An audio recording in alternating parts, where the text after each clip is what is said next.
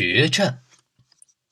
自上午以来，双方的四百门大炮不停的轰击着，前线响彻骑兵队向开火的方阵冲杀的铁蹄声，从四面八方传来的咚咚战鼓声震耳欲聋，整个平原都在颤动。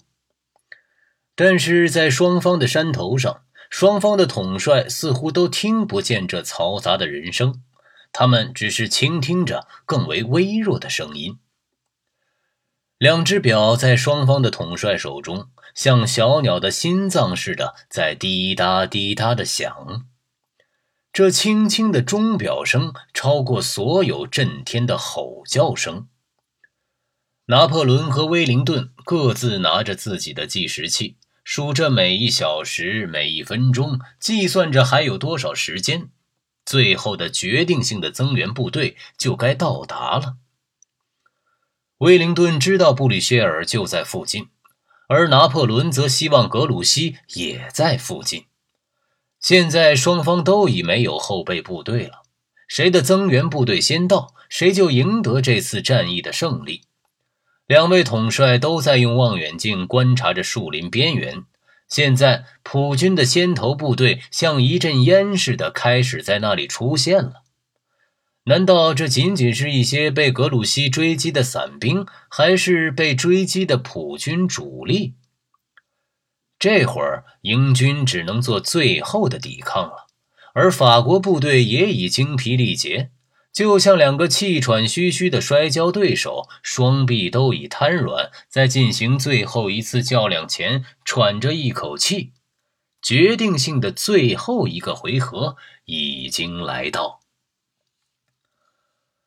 普军的侧翼终于响起了枪击声。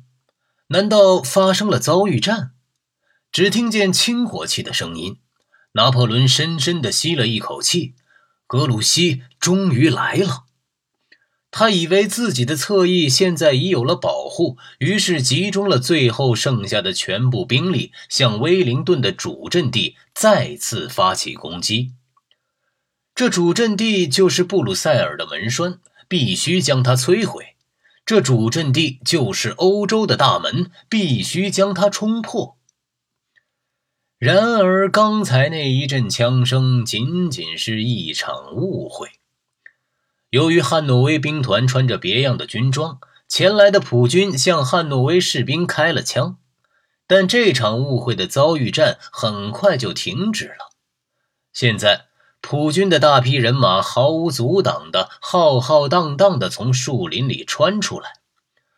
迎面而来的根本不是格鲁希率领的部队，而是布吕歇尔的普军。厄运就此降临了。这一消息飞快地在拿破仑的部队中传开，部队开始退却，但还有一定的秩序。而威灵顿却抓住这一关键时刻，骑着马走到坚守住的山头前沿，脱下帽子，在头上向着退却的敌人挥动。他的士兵立刻明白了这一预示着胜利的手势，所有剩下的英军一下子全都跃身而起，向着溃退的敌人冲去。与此同时，普鲁士骑兵也从侧面向仓皇逃窜、疲于奔命的法军冲杀过去。只听得一片惊恐的尖叫声：“各自逃命吧！”仅仅几分钟的功夫。这支赫赫军威的部队变成了一股被人驱赶的抱头鼠窜、惊慌失措的人流。他卷走了一切，也卷走了拿破仑本人。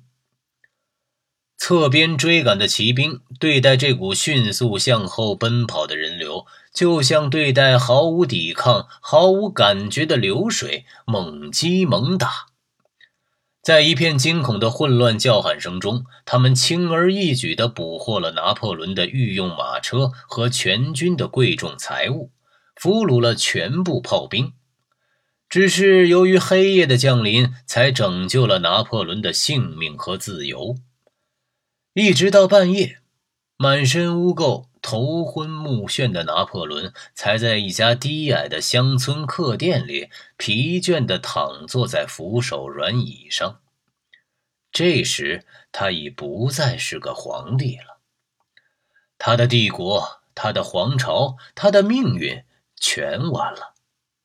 一个微不足道的小人物的怯懦，毁坏了他这个最有胆识、最有远见的人物在二十年里所建立起来的全部英雄业绩。